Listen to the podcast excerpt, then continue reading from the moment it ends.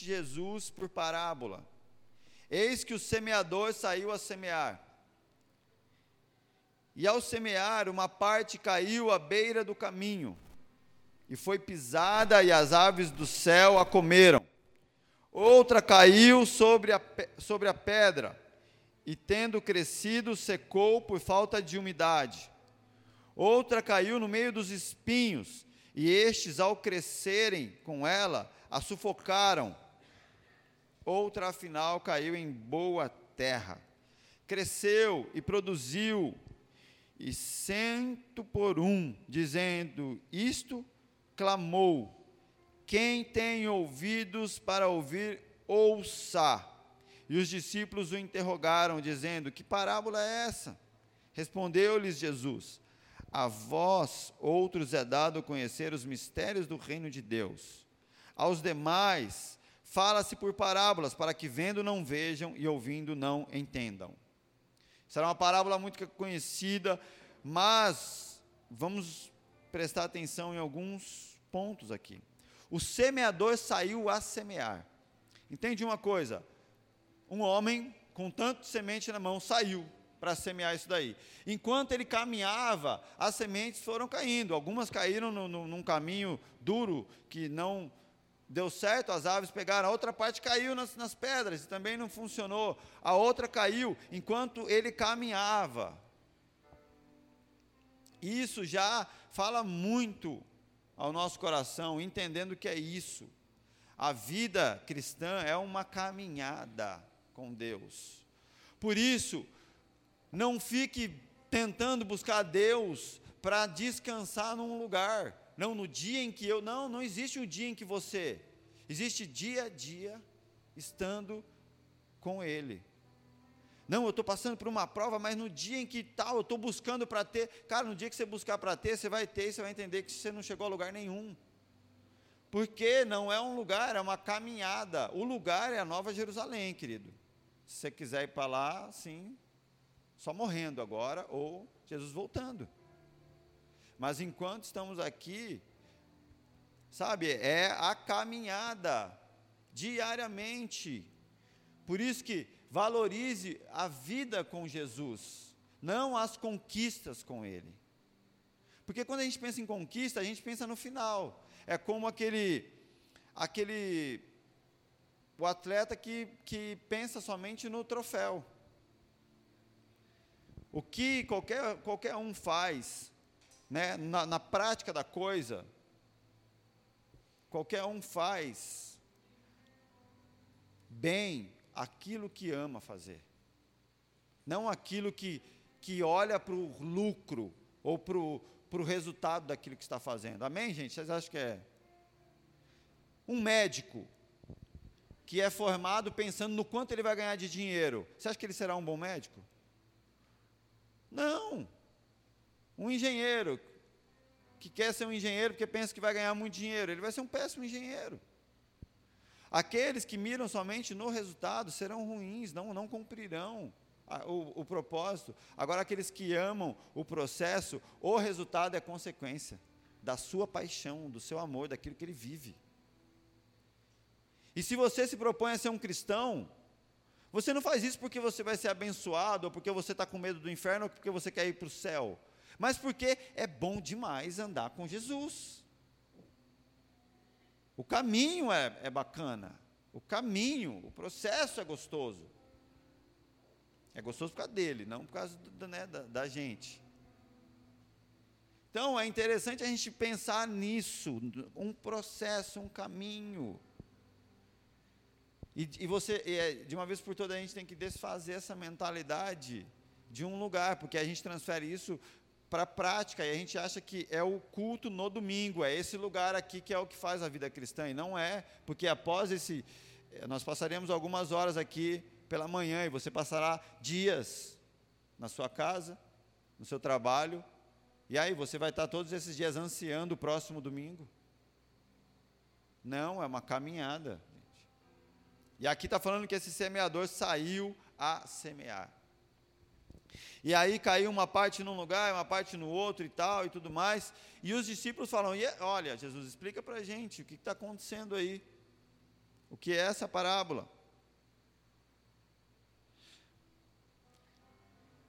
Pessoal, o poder do reino de Deus está em Cristo. Enquanto nós pregarmos para as pessoas os, os benefícios de ser um cristão, nós estaremos conduzindo essas pessoas a um grande engano. Porque se você olhar a pregação dos apóstolos não era, cara, falando da, da, da, melhoria profissional, falar Cristo, Ele crucificado, é o Filho de Deus que salvou o mundo, e, e Ele está aí para você. Eles não ofereciam um, uma, tipo assim, um benefício profissional, uma, uma, ai, vai cuidar da sua carência emocional. Não, eu tenho Cristo crucificado e Ele basta. Você quer? Basicamente assim a pregação do Evangelho. Porque senão nós começamos a oferecer bônus, benefícios, para ver se a pessoa aceita Cristo, entende? Cara, como assim? Que negócio é esse? Não. E aqui os, os, os, os discípulos chegam para Jesus e falam: explica para a gente o que, que é isso tal. E Jesus, aqui no versículo 11, fala: ó, esse é o significado da parábola. A semente é a palavra de Deus, e as que caíram à beira do caminho são os que ouvem. E então vem o diabo e tira a palavra do seu coração, para que não creiam e não sejam salvos. As que caíram sobre as pedras são os que recebem a palavra com alegria e a ouvem, mas não têm raiz. Creem durante algum tempo, mas desistem na hora da provação. As que caíram entre espinhos são os que ouvem, mas ao seguirem seus caminhos, são sufocados pelas preocupações, pelas riquezas, pelos prazeres dessa vida e não amadurecem.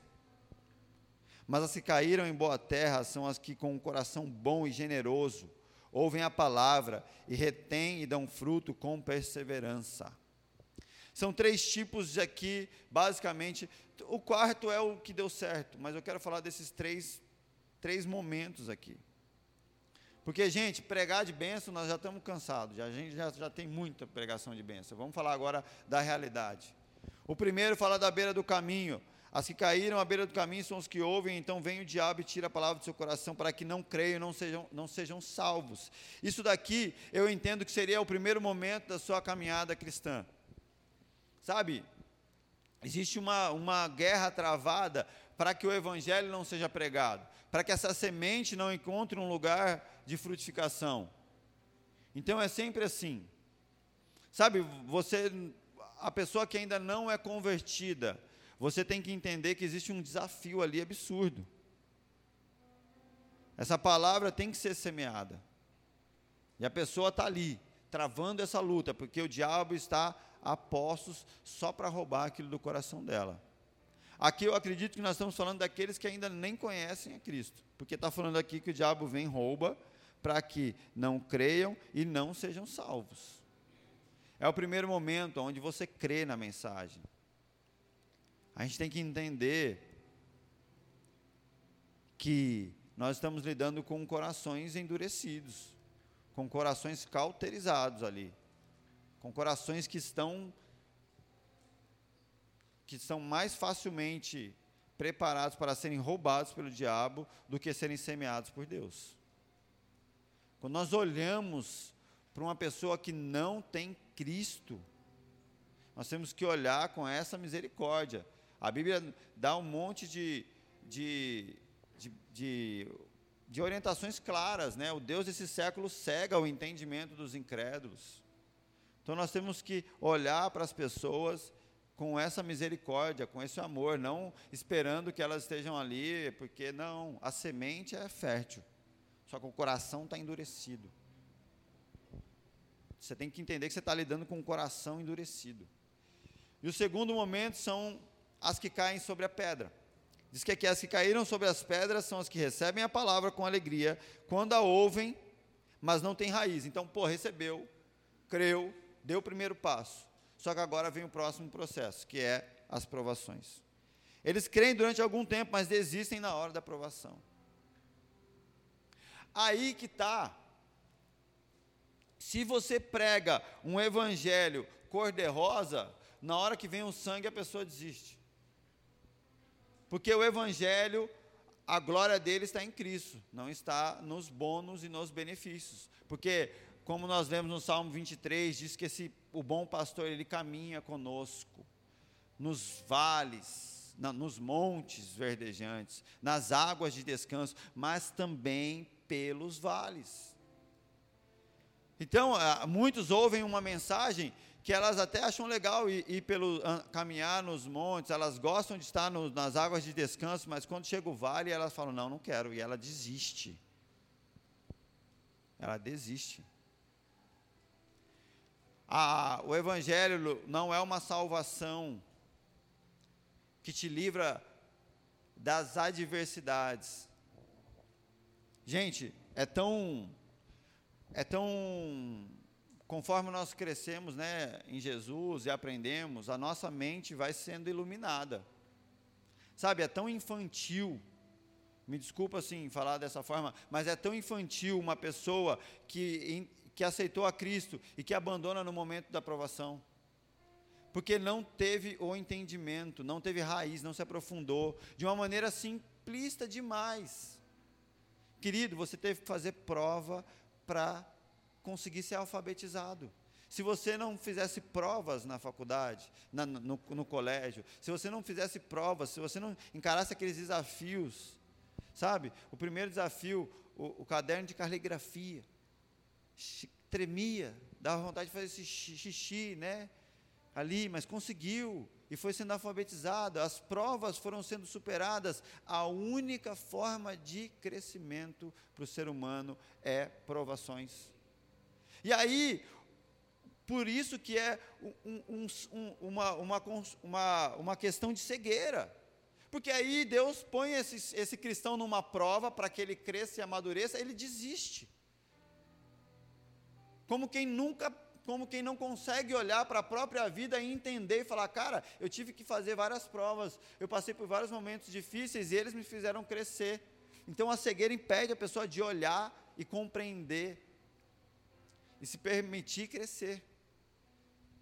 Só que para isso nós estamos falando de agora de um, de, um, de um lugar que é constituído no espírito, é um momento espiritual. Então aí é necessário que a pessoa tenha raiz em Cristo para entender as provações do Evangelho e permanecer no Evangelho. Entende que os vales não são obras do diabo, são obras de Deus.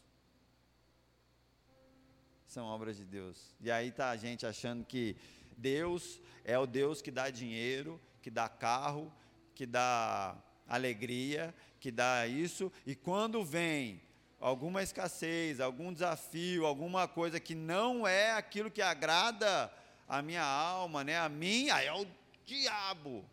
Querido, o diabo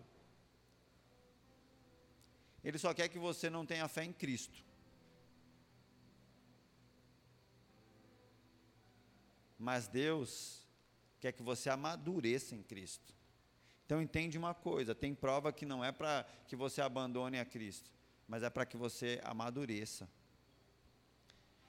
E no fim, a aprovação vai dizer se você vai fazer a obra do diabo, de abandonar, ou, ou se você vai fazer a obra de Cristo, de amadurecer. Esse é o segundo desafio. Todo cristão que em algum momento confessou Cristo e se entregou, vai passar pelo estágio da aprovação. Eu, com seis meses, eu morei na rua, gente. Fiquei um bom tempo longe da minha família. Minha mãe sofreu muito por causa de mim. Eu me converti e lutei para entender que Deus queria que eu tivesse ao lado da minha mãe, que eu honrasse ela. E a, a minha mãe era uma pessoa que eu amava demais. Quando, Deus, quando eu entendi que Deus falou para eu voltar para minha casa, sabe o que eu fiz? Eu voltei. E quando eu cheguei em casa, sabe onde minha mãe estava? No hospital. E quando eu fui visitar ela, o médico falou: ela tem três meses de vida. Tem, o médico falou, ela tem seis meses de vida. Ela viveu três. Foi a minha primeira aprovação. Mas eu orei por ela, ela aceitou Jesus e ela foi salva. Aquilo ali poderia ter me feito abandonar a caminhada. Cristã logo de cara. Eu tinha, eu acho que uns, sei lá, uns oito meses de conversão. Estava ainda na abstinência das drogas, estava ainda naquele modelo. Ainda chamava Jesus de Genésio, estava assim. Mas foi a primeira aprovação ali.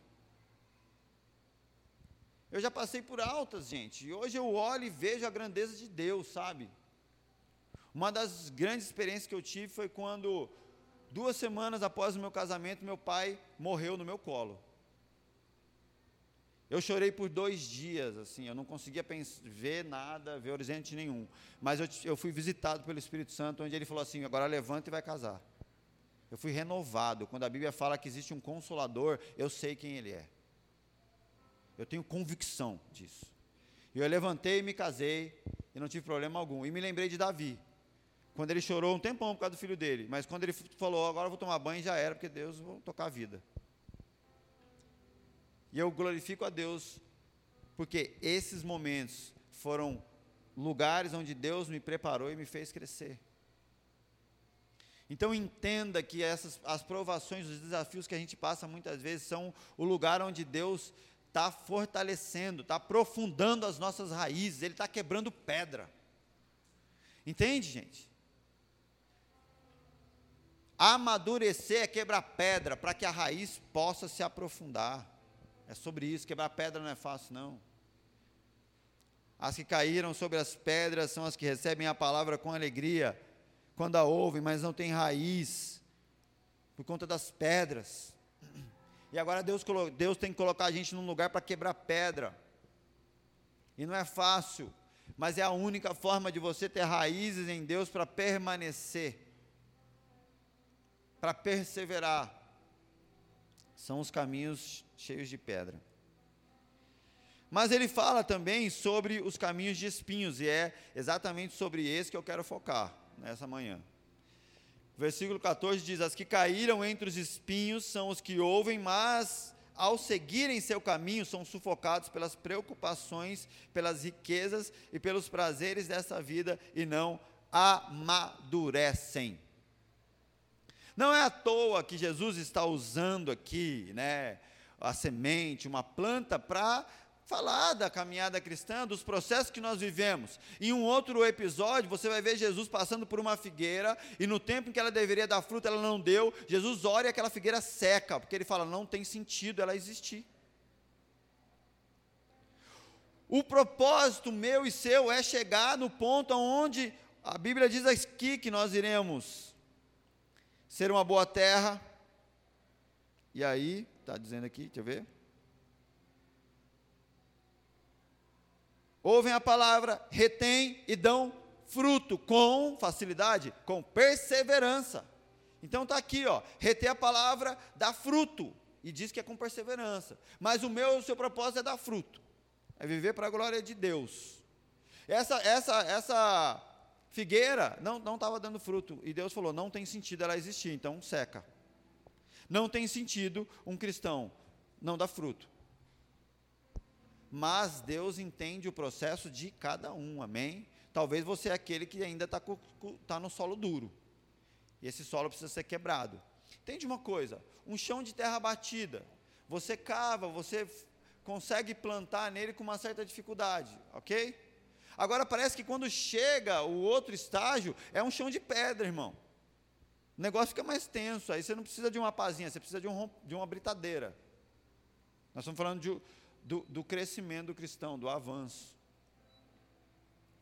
E ali, agora nós estamos falando do terceiro estágio, que são aqueles que estão entre os espinhos. O que, que aconteceu, Fábio? Hã? Ajustando o que? Tá, porque está muito frio? Aleluia. Agora vocês vão reclamar que vocês estão com frio. O povo murmurento, né, gente? Te falar, hein? Nada de novo mesmo. Eu estou aqui com frio, mas eu estou aqui, ó, só glorificando. Estou com a mão gelada, gente. Vocês não tem ideia. Mas estou feliz. Bom, é muito importante, pessoal, que vocês entendam Sabe, talvez você está naquele processo sim, passando pelas provações, e eu tenho que te dizer: permaneça. Pedras precisam ter quebradas para que você tenha raiz no Evangelho.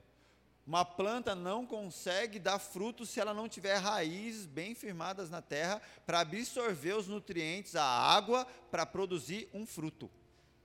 Não tem como. O prazo de validade de uma planta que não aprofunda as suas raízes é, é, é curto e prévio já, determinado. Por isso que o evangelho não é algo emocional.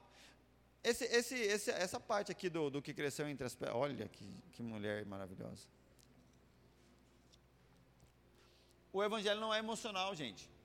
Vamos lá. Quem aqui conhece um bando de gente emocionada que fala, nossa, eu quero Jesus, e a pessoa ah, chora, se entrega, quer estar em todos os cultos, quer não sei o quê, mas ela dura um tempo, acaba, acaba a pilha dela. Daqui a pouco ela está no mundão. Não é assim? Pedra. Movido pelas suas emoções. Então, emoção, gente, é assim. Se é boa, você está bem. Se é mal, você está mal. Entende? Você não resolve equações ou problemas com as emoções, mas você resolve com o. Com o quê? Com o raciocínio. Com, com o cérebro, com o entendimento. E problema, eu posso associar às provações. Você não quebra pedra com as suas emoções. Pedra é o emoção é isso. É, é, é problema, é deixa triste é, é, é, é, é bênção, deixa alegre. Agora, o que te mantém perseverando com Cristo, quebrando pedra, cavando e fazendo, não são as suas emoções, mas são a sua entrega, a sua escolha, o seu entendimento de quem Deus é, cara. Que você vai olhar e vai falar, cara, tá embaçado, é só pedra, velho. Como é que vai ser esse trem aqui? Aí você vai ter que recorrer às suas escolhas, ao seu entendimento, porque as suas emoções vão estar destruídas. Ou você acha que eu perseverei no Evangelho quando minha mãe morreu porque eu estava feliz? Que eu perseverei e fui casar e tocar minha vida com Jesus porque meu pai morreu no meu colo. E eu estava alegre por isso. Gente. Ou vocês acham que todas as vezes que eu subo aqui para pregar, eu estou empolgado e feliz da vida? Se fosse assim, muitas vezes não teria culto nessa igreja. Eu não subiria para pregar. Mas nos momentos em que eu estou, hum, às vezes assim, emocionalmente, não eu estou legal, mas eu subo com o entendimento, que eu fiz uma escolha, eu entendo quem é o Evangelho, a glória de Deus se manifesta, cara. É ali que a coisa acontece. Mas eu quero focar, gente, na, na, no terceiro ponto, que são entre os espinhos. Sabe por quê?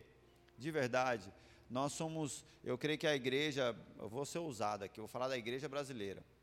Quando o cara fala igreja brasileira, né, ele, ah, não, eu, mas eu vejo, pelo, pelo que eu converso com as pessoas e tal. A igreja brasileira, cara, é uma igreja que muitas vezes não passa do segundo ponto. Não passa do segundo ponto.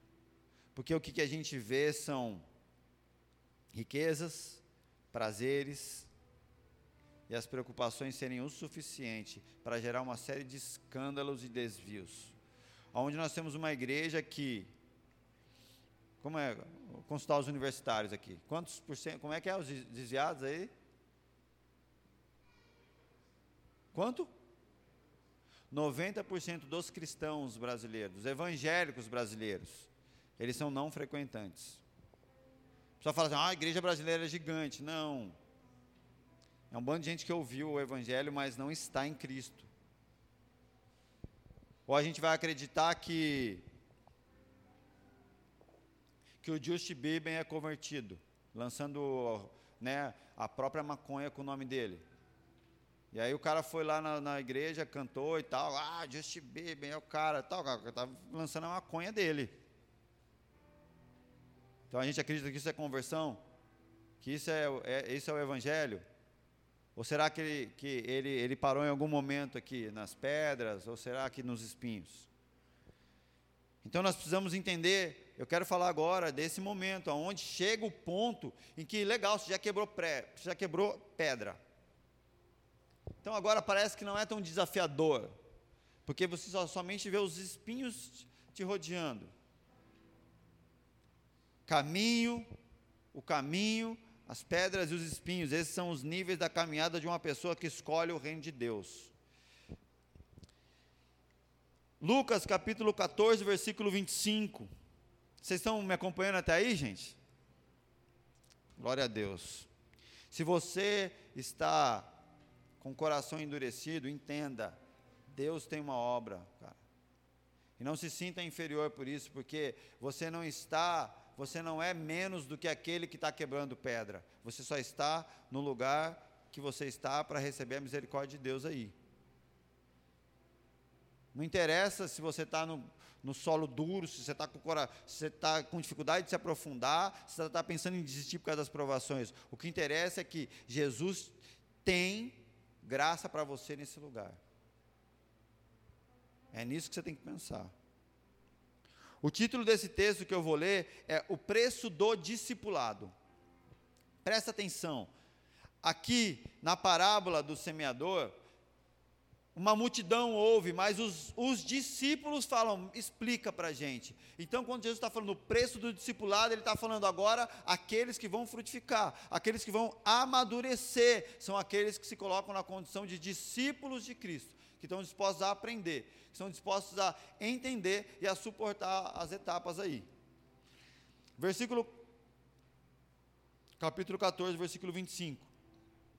Grandes multidões o acompanhavam e ele, voltando-se, lhes disse: Se alguém vem a mim e não aborrece a seu pai e mãe, e mulher, e filhos, irmãos, e irmãos, e ainda a sua própria vida, não pode ser meu discípulo. E qualquer que não tomar a sua cruz e vier após mim, não pode ser meu discípulo. Eu vou fazer um parênteses aqui, porque eu acho que muita gente confunde essa, isso aqui que Jesus está falando. Jesus está falando aqui, ó, que é você precisa aborrecer pai, mãe, mulher, filhos. Aí tem gente que acha assim que o cara tem que desvalorizar tudo isso, né? Tem que abandonar. Se, se, se você entende desse jeito, você está enganado, porque também diz para você aborrecer a sua própria vida. Só que quando Jesus fala do maior mandamento, ele fala que você tem que amar o próximo como a si mesmo. Então a conta não fecha. Beleza, gente? Então, o que ele está dizendo com aborrecer e tomar a sua cruz? É o que você coloca em primeiro lugar. Como é que é? Em primeiro lugar vem Cristo, sabe? Ser um discípulo de Cristo é isso. Ele está dizendo para as pessoas: ok, eu tenho que ter o um lugar de primazia. Cristo não pode ser o segundo. Eu não posso estar, a minha vontade não pode estar acima da vontade dele. Eu não posso querer agradar mais ao meu pai do que a Cristo, a minha mãe, ou a minha mulher, ou ao meu filho, ao meu irmão, minha irmã, mais do que ele. Se necessário, eu vou aborrecer todas essas pessoas para agradar a Deus, amém? Se necessário, durante esse processo, eu vou me aborrecer, aborrecer a mim mesmo para glorificar a Deus. O que, que é isso? Eu vou contra a minha vontade, se ela não é a vontade de Deus. Eu tenho que lutar contra a minha carne para fazer a vontade de Deus. Esse é o caminhar de um discípulo. Agradar e glorificar a Jesus em primeiro lugar, acima de tudo. Então, se necessário, aborrecerei a muitos e até a mim mesmo. E principalmente você, a pessoa que você mais vai aborrecer é você mesmo. Fica tranquilo. Ah, vou ter que aborrecer meu pai? Não, aborrece você bastante, treina assim consigo mesmo, porque vai ser bem necessário, né? A nossa carne é muito contrária à vontade de Cristo, a gente precisa aborrecer ela bastante. E às vezes o pai, mãe, irmão, mulher, essas coisas, vão ser em alguns momentos específicos que talvez a gente tenha que contrariar. Mas ele está falando de aborrecer. Pois qual de vós, pretendendo construir uma torre, não se assenta primeiro para calcular a despesa e verificar se tem os meios para o qual concluir, para não suceder que, tendo lançado os alicerces, não a podendo acabar, todos os que a virem zombem dele, dizendo: Este homem começou a construir e não pôde acabar. Ou qual é o rei que, indo combater outro rei, não se assenta primeiro para calcular se com dez mil homens poderá enfrentar o que vem contra ele com vinte mil? Caso contrário, estando o outro ainda longe, envia-lhe uma embaixada pedindo condição de paz. Assim, pois, todo aquele de entre vós que não renuncia tudo quanto tem, não pode ser meu discípulo. Que, que Jesus está querendo dizer aqui? eu tenho que explicar mais uma vez, não é que ele está falando para você abandonar tudo, mas é o que nós estamos colocando em primeiro lugar. É necessário que todas as coisas sejam alvo de renúncia diante de Jesus. Renunciar à minha vontade, renunciar aos bens materiais, até mesmo disposto a, a renunciar a, a, aos meus prazeres, em alguns momentos a minha alegria para a glória de Deus. E ele continua, e olha que interessante o que ele fala. O sal certamente é bom. Caso, porém, se torne insípido, como restaurar-lhe o sabor? Nem presta para a terra, nem mesmo para o monturo. Lança-no fora. Quem tem ouvidos para ouvir, ouça. E aqui Jesus está falando do processo do discipulado, e ele encerra falando do sal. E ele está dizendo que assim, não, não se tornar um discípulo faz, faz de você alguém que se torna insípido. Não presta para a terra, não presta nem para o montouro. E olha que aqui ele fala da, ele dá o exemplo de alguém que pega para construir algo. E ele está falando, se você agora fizer um, um raciocínio comigo aqui, aquele que a semente foi lançada sobre as pedras, ela, ela rapidamente, com alegria, ela foi, mas ela não teve raiz, ela não frutificou. Nós vemos assim uma, alguém motivado pela alegria, pela emoção, alguém impulsivo. Mas aqui ele está falando não de impulsividade, ele está falando de alguém que para, faz conta. Alguém que calcula como é que vai ser o custo dessa obra. Alguém que vê quantos soldados precisa para enfrentar aquela guerra. Alguém que não age por impulso. Alguém que se prepara. Alguém que, que, que olha nos olhos do demônio para poder sorrir. Não alguém que desvia o olhar, mas alguém que encara. Alguém que põe no lápis. Tem gente que não gosta de fazer conta, sabe por quê?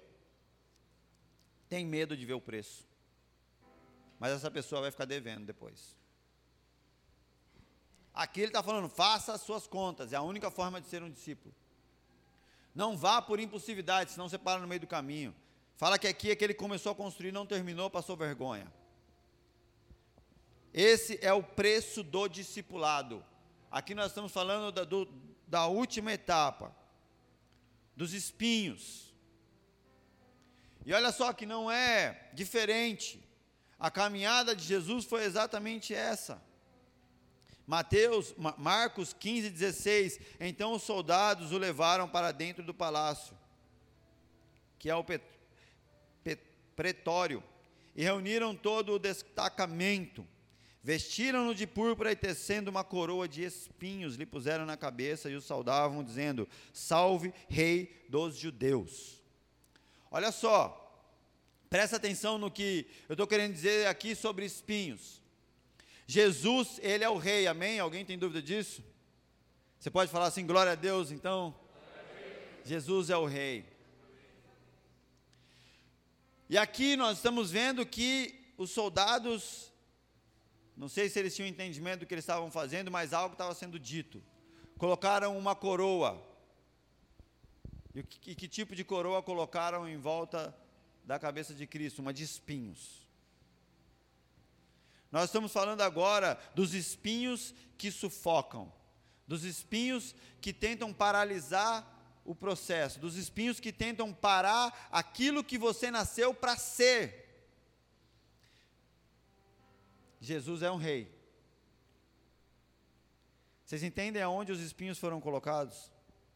Exatamente no local que fala de quem ele é. Substituíram a coroa de ouro por uma coroa de espinho. Isso atacava diretamente a identidade de Cristo. Isso afligia diretamente aquilo que ele é e aquilo que ele veio fazer. Ele veio reinar sobre a terra para salvar a humanidade. Os espinhos, aqui quando fala daquele que, semente que foi lançada e os espinhos começaram a sufocar, os espinhos têm um propósito de, te atingir exatamente na identidade de Deus para você, naquilo que você é, para que você não cumpra o seu propósito, não seja quem Deus te criou para ser. Desvirtuando o propósito original da coisa. Porque uma coisa é você reconhecer quem é Cristo, outra coisa é você ser quem Ele fez que você fez você para ser. Porque os demônios reconhecem que Jesus é o Filho de Deus. Só que os demônios não são o plano original dele. Eu reconheço que Cristo é o Filho de Deus. Só que a caminhada tem que me conduzir para ser o plano original de Cristo para a minha vida. E olha só, continuando no versículo 25. Jesus está na cruz agora e era a terceira hora quando o crucificaram, e por cima estava em epigrafe a sua acusação: Rei dos Judeus. Rei dos Judeus. Vocês estão entendendo o ataque do espinho diz respeito à verdadeira identidade de Cristo. Você sabe o que, que o homem perdeu no Éden, quando ele pecou? o governo da terra. E a Bíblia diz que o Deus desse século cegou o entendimento dos incrédulos. A Bíblia fala que a criação anseia pela manifestação dos filhos de Deus. Tudo isso está falando sobre governo. E somente alguém com autoridade de governo toma de volta aquilo que foi roubado. Um rei veio, morreu numa cruz, para tomar essa autoridade de governo. E existem espinhos no caminho. Assim como houve espinhos no caminho de Jesus. Em Apocalipse, agora, você vê um Cristo não mais com espinho, mas no capítulo 14, versículo 14 diz: Olhei e eis uma nuvem branca, e sentado sobre a nuvem, um semelhante ao filho de homem tendo na cabeça uma coroa de ouro e na mão uma foice afiada. Aquele que suportou os espinhos voltará com uma coroa de ouro, com uma foice na mão. Agora o reino do Cordeiro será estabelecido. Ele vem para reinar e para estabelecer juízo. O que suporta os espinhos vive a glória do propósito. Querido, está cheio de gente querendo uma coroa de ouro, mas ninguém quer suportar a coroa de espinho, sabe? Está cheio de gente querendo ter ali a glória da coroa na sua cabeça, mas qual coroa você quer? Você, não vai ter uma coroa de, de ouro antes de aguentar a coroa de espinho.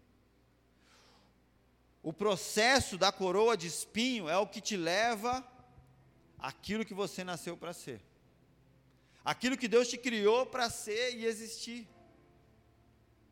Por isso que muitos são sufocados no momento do espinho. Por, muito, por isso que muitos retrocedem no momento do espinho, porque ele é um momento crucial. E nós vemos e ouvimos uma igreja que cresce, uma igreja que cresce, mas uma igreja que, que ouve uma mensagem sobre uma coroa de ouro, uma igreja que quer a coroa de ouro, mas ao mesmo tempo uma igreja que quer as riquezas desse mundo, que quer os prazeres dessa vida, uma igreja que não suporta as preocupações e uma igreja que não amadurece, a qual o mundo só tem desprezo.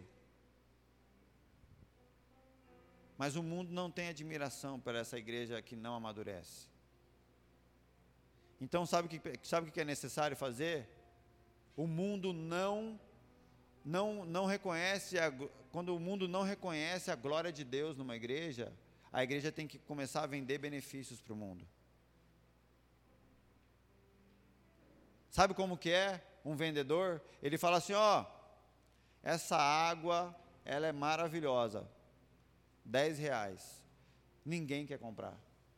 Ah, então eu começo a baixar o preço para tentar vender, entende?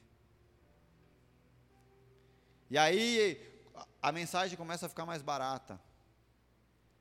Aí, para baratear, tiraram os espinhos, reduziram o custo. Para baratear, tiraram uma série de questões e ofereceram somente uma coroa de ouro. Mas isso é uma grande mentira. E a gente vê um povo que não amadurece, um povo que se entrega aos prazeres dessa vida, um povo que está desejando as riquezas, um povo que não suporta as preocupações. Uma igreja que entra em pânico por causa do Covid. Uma igreja que vai para o Senado brigar, porque eles não sabem ser igreja fora de um galpão. Uma igreja que dá um uma igreja que escandaliza o Brasil inteiro. Porque o dono da padaria tem que fechar a padaria, mas o galpão da igreja não pode ser fechado, porque a gente não sabe ser igreja fora do galpão. Uma vergonha, cara. Uma vergonha para o Evangelho. Jesus nunca falou que a gente era um galpão.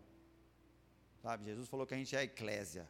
Eclésia é as pessoas cheias do Espírito Santo reunidas, não interessa aonde. Gente, a igreja é mais poderosa do que um galpão, pelo amor de Deus, cara. Achar que só há poder quando a gente se reúne dentro de um prédio. Isso é uma, é, um, é uma agressão ao Evangelho de Jesus. Só que essa é a igreja, cara.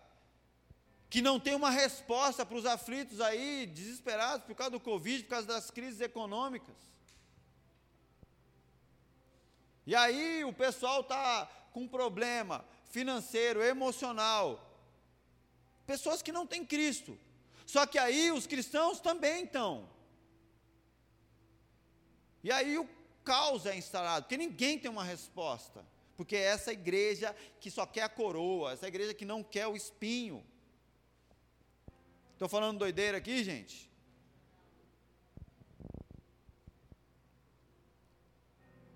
Existem espinhos no caminho. Mas em Apocalipse 3,11, Jesus fala a meu e ao seu respeito. Ele fala: Eu venho sem demora. Olha a mensagem de Jesus para nós. Apocalipse 3,11, Jesus está falando: Eu venho sem demora, conserva o que tens, para que ninguém tome a sua coroa.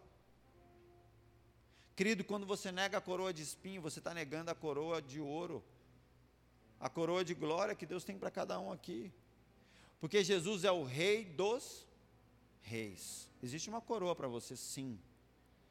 Existe uma coroa de glória que Deus tem para você, assim como a coroa que um dia Jesus recebeu. Mas ele falou que nós deveríamos tomar o nosso cobertorzinho, o nosso colchãozinho e descansar. É isso? Tome a sua cobertorzinho, bem gostosinho, deite e relaxe, pipoca aí Netflix, que assim vocês vão reinar comigo. Foi isso que ele falou? Não, ele falou para vocês deitarem sobre uma madeira, sobre uma cruz, e tomar ela. E vai haver uma coroa de espinho, para que depois haja uma coroa de glória.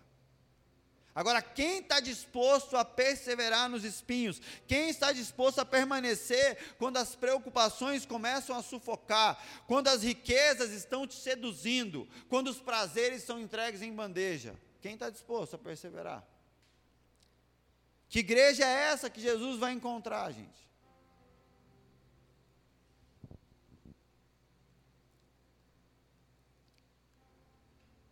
Mateus capítulo 4, versículo 1 Jesus começa ali o seu ministério no deserto.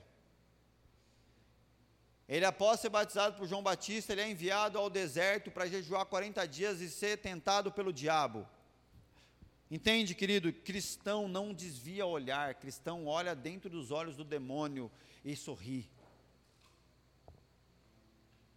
Cristão não foge dos desafios. Jesus não fugiu, ele começou no deserto encarando o cão. A gente não foge de problema, a gente encara problema, porque você é chamado para solucionar problemas. Cada um aqui é uma caixa de ferramenta. Nós somos chamados para consertar um mundo quebrado. Então, como a gente foge? É, é igual um encanador que chega uma pessoa para ele, que chega uma pessoa para ele e fala assim: tem um cano furado lá, ele sai correndo. Não, o mundo espera que você tenha as ferramentas. Porque isso é a proposta do Evangelho. Um cristão não pode fugir. Nós temos que encarar. Sabe, gente, é, coragem não é ausência de medo. Coragem é um sentimento que faz você prosseguir, ainda que se borrando de medo. Um corajoso não é alguém que não sente medo, porque sentir medo é natural. O que te, o que te desvia do propósito é quando o medo supera qualquer outro sentimento, qualquer outra motivação que te faça prosseguir. Jesus ele é logo levado para o deserto para encarar o diabo e diz assim: Então Jesus foi levado pelo Espírito ao deserto para ser tentado pelo diabo, depois de jejuar 40 dias e 40 noites, teve fome. O tentador aproximou-se dele e disse: Se és o filho de Deus, manda que essas pedras se transformem em pães. Jesus respondeu: Está escrito: Nem só de pão viverá o homem, mas de toda palavra que procede da boca de Deus. Então o diabo o levou à cidade santa, colocou-o na parte mais alta do templo e lhe disse: Se és o filho de Deus, joga-te daqui para baixo, pois está escrito: Ele dará ordem aos seus anjos a seu respeito, e com as mãos eles o segurarão, para que você não tropece em alguma pedra. Jesus lhe respondeu: Também está escrito: Não ponha à prova o Senhor seu Deus. Depois o diabo o levou a um monte muito alto e mostrou-lhe todos os reinos do mundo e seu resplendor. Eu quero que vocês participem desse momento. Quem está com Bíblia aí, deixa ela aberta em Mateus 4, versículo 1. Porque eu vou fazer perguntas e quero que eu ver se vocês conseguem responder. Depois o diabo o levou a um monte muito alto e mostrou-lhe todos os reinos do mundo e seu esplendor, e disse-lhe: Tudo isso te darei se prostrado me adorares. E Jesus lhe disse: Retira-te, Satanás, pois está escrito: Adore o Senhor, o seu Deus, e só a ele preste culto. Então o diabo o deixou. E os anjos vieram e o serviram. Entende uma coisa? Ser servido por anjo é condição de alguém que encarou o capeta. Quem foge do capeta não, não, não recebe serviço de anjo algum. Ser servido pelos céus, gente, é consequência de alguém que encarou o inferno.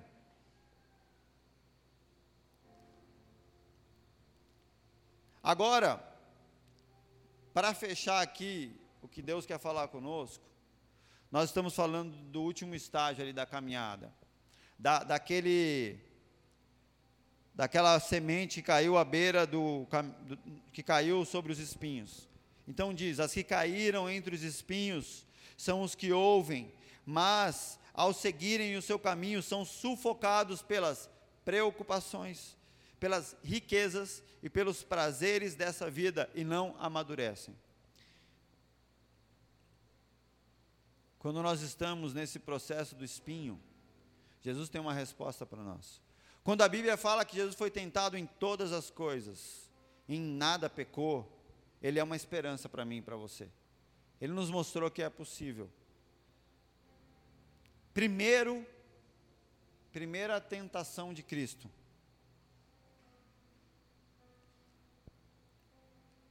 Aqui, eu vou falar do, do, do, dos processos aqui do espinho. Eles são sufocados pelas preocupações. E olha onde Jesus foi tentado aqui, no versículo 5 de Mateus capítulo 4.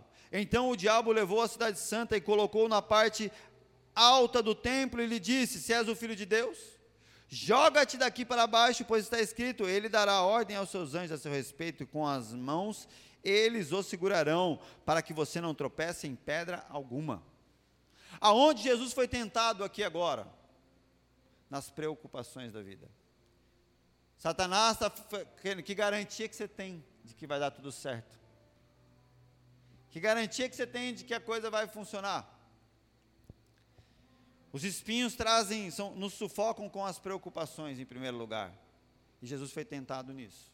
Jesus sabia que ele tinha que ir para uma cruz morrer para salvar a humanidade. E Satanás vem oferecendo para ele isso. Então tá. Que garantia que você tem de que o teu pai vai te proteger? É simplesmente assim. A preocupação começa com uma interrogação, não é? A incerteza, a dúvida, aquela palavrinha do tipo será, já é o suficiente para gerar uma crise de ansiedade, um mal-estar, um desespero. E aí se sentir sufocado por esses espinhos. E Satanás chega aqui e fala: Olha, se você é o filho de Deus mesmo, então prova, se joga daqui, de cima desse penhasco. E vamos ver se Deus realmente guarda você. Que está é, falando aqui que Ele vai te guardar em tudo, você não vai tropeçar em nada e vai dar tudo certo.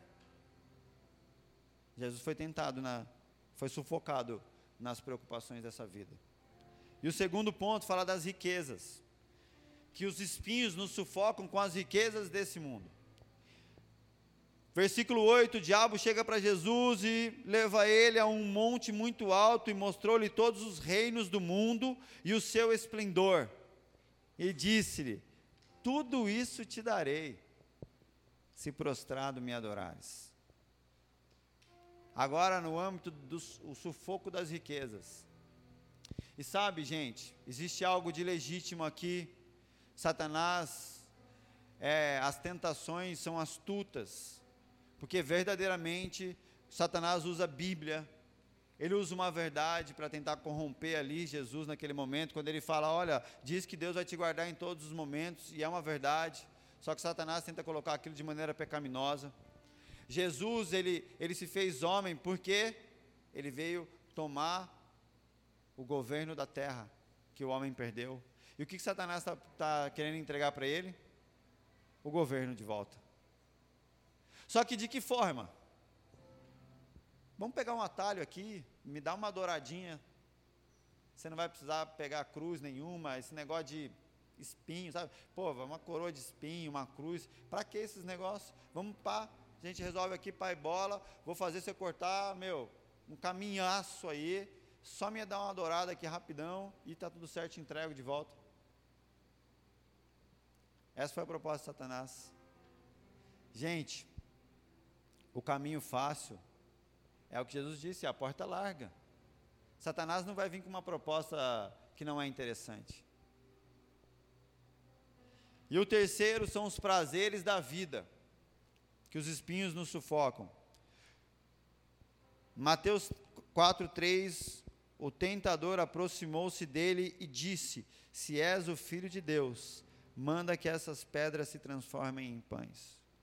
40 dias e 40 noites sem comer. Havia uma necessidade absurda por comida ali.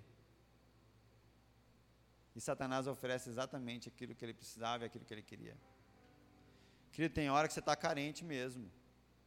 Mas não quer dizer que você pode pecar por causa disso. As minhas aflições, as minhas necessidades, nunca me darão o direito de pecar. Nunca. Nunca, porque Satanás ele vai te oferecer o prazer.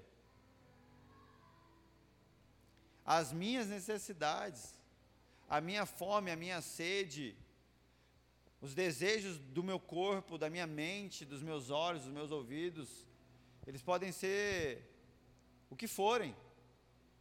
Ah, mas me fizeram isso, fez aquilo, não. Não me dá direito de buscar prazer no pecado, nunca. Não tem, essa escolha não existe.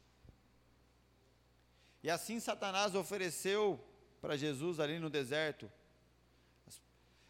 a resposta para as preocupações, a resposta para as riquezas, a resposta para os prazeres.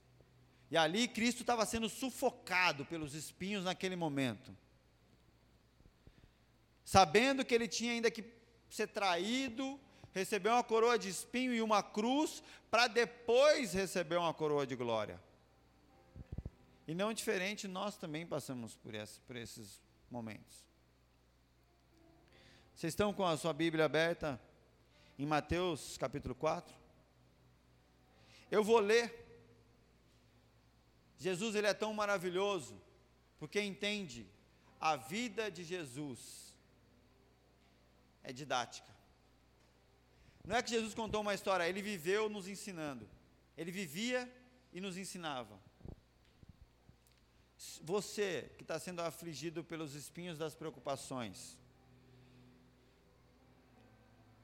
No versículo 5 diz: então o diabo levou a cidade santa, colocou na parte mais alta do templo e lhes disse: se és, se, ele disse: Se és filho de Deus, joga-te daqui para baixo, pois está escrito: Ele dará ordens aos seus anjos a res, seu respeito, e com as mãos eles o segurarão para que você não tropece em pedra alguma. Sabe quando falam assim? Ah, você não é crente, então o Covid não vai chegar na sua casa. Ah, você não é crente, então não vai dar nada errado. Você não é crente, então você, suas contas vão ser pagas. Você não é crente, isso, aquilo, outro. É o próprio Satanás falando isso. Gerando as preocupações dessa vida. E qual é a resposta que nós temos para os espinhos da preocupação? Quem sabe me dizer aí? Alguém sabe? Levanta a mão se alguém sabe. Qual é a resposta para os espinhos da preocupação? Alguém sabe, gente? Ninguém? Ah lá, minha sogra sabe. Eu não sei se é Filipenses. Amém. Minha, minha sogra, gente. Glória a Deus. Mas a resposta, isso é uma resposta sim mas a resposta direta que Deus nos dá. Quem pode ler aí? Mateus capítulo 4, versículo 7. Eu, não, eu quero que vocês leiam, para que vocês entendam que a resposta não está no púlpito, a, a resposta está aí, ó. Na mão de vocês, entende? Algum ser humano pode ler?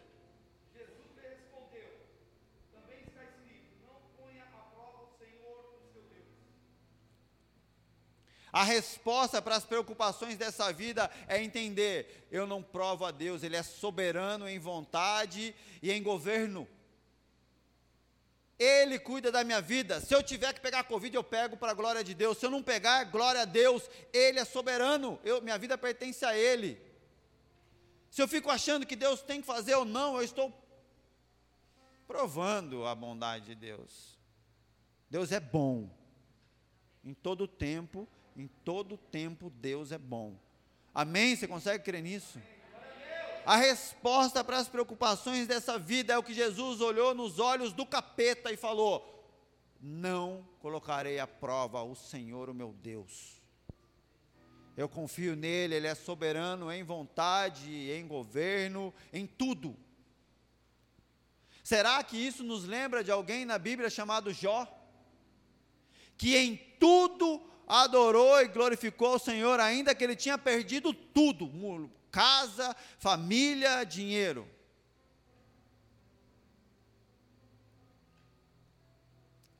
E quando nós somos tentados pelas riquezas, versículo 8: depois o diabo o levou a um monte muito alto e mostrou-lhe todos os reinos do mundo e o seu esplendor, e disse-lhe: Tudo isso te darei se prostrado me adorares.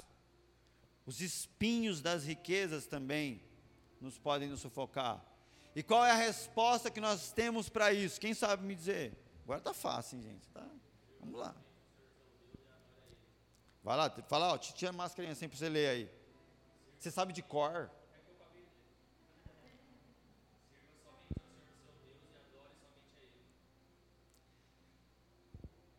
Sirva somente ao Senhor seu Deus e adore somente a Ele. Querido, Jesus, ele associa o, a competição pelo trono do nosso coração diretamente a um demônio chamado Mamon, que ele diz: você só pode adorar, você não pode adorar dois deuses, ou a Deus, ou ao dinheiro, ou a Deus, ou a Mamon. E a resposta diante das tentações das riquezas é: eu adoro somente a Deus, eu sirvo somente a Ele, somente Ele governa a minha vida, eu não serei governado pelo dinheiro, pelas riquezas.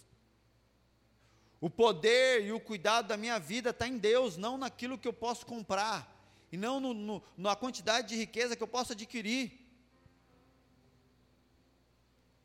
Nós estamos falando de, nós estamos falando de uma igreja madura, amém, gente? Nós estamos falando de alguém que vai frutificar. Nós estamos falando agora de raízes em Cristo, gente.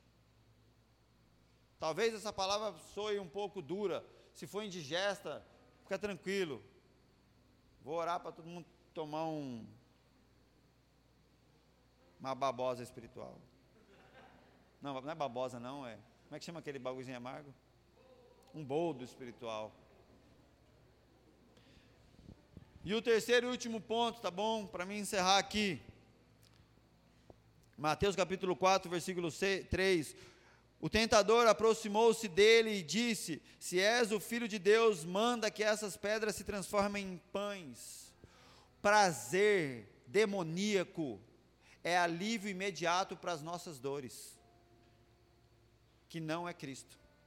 Qualquer, prazer, qualquer alívio para as suas aflições, para as suas tristezas e para a sua dor, que não é Cristo, é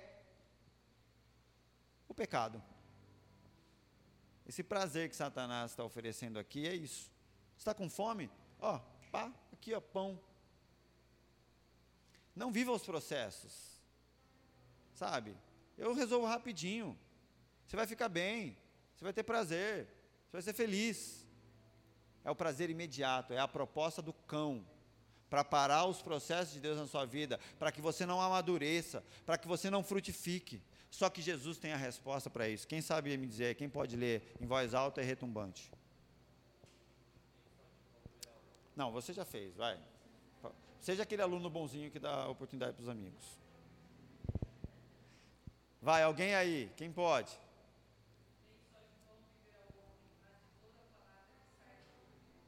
Aleluia. A resposta para a tentação dos espinhos, para quando os, os, os, somos sufocados pelos espinhos, é isso, cara.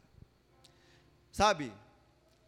Ninguém morre de vontade, mas morre por falta da palavra de Deus. Ninguém morre de desejo. Isso é música sertaneja que fala isso, não é a Bíblia. Você morre por falta da palavra.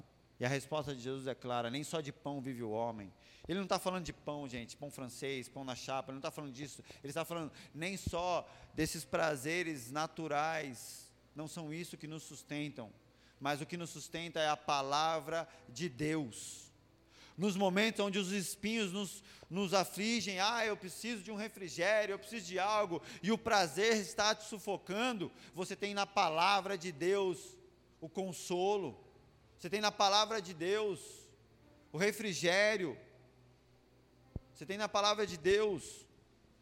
Eu, esses dias, li Filipenses que diz assim: Alegrai-vos no Senhor, outra vez vos digo, alegrai-vos. Cara, eu li aquele texto e falei: Isso é uma condição absoluta, incircunstancial. Então não interessa o que está acontecendo, eu vou me alegrar porque a Bíblia está mandando e acabou. E falei, Deus, problema seu agora, vamos junto. Porque sozinho eu não consigo. Então, Espírito Santo, vamos juntos ser feliz e alegre. E Deus mudou a minha história. De verdade, assim, desse jeito. Sem muitas complicações. Na prática. De manhã, durante um devocional. É assim que as coisas acontecem na minha vida. A palavra de Deus é a resposta para os espinhos que sufocam com os prazeres.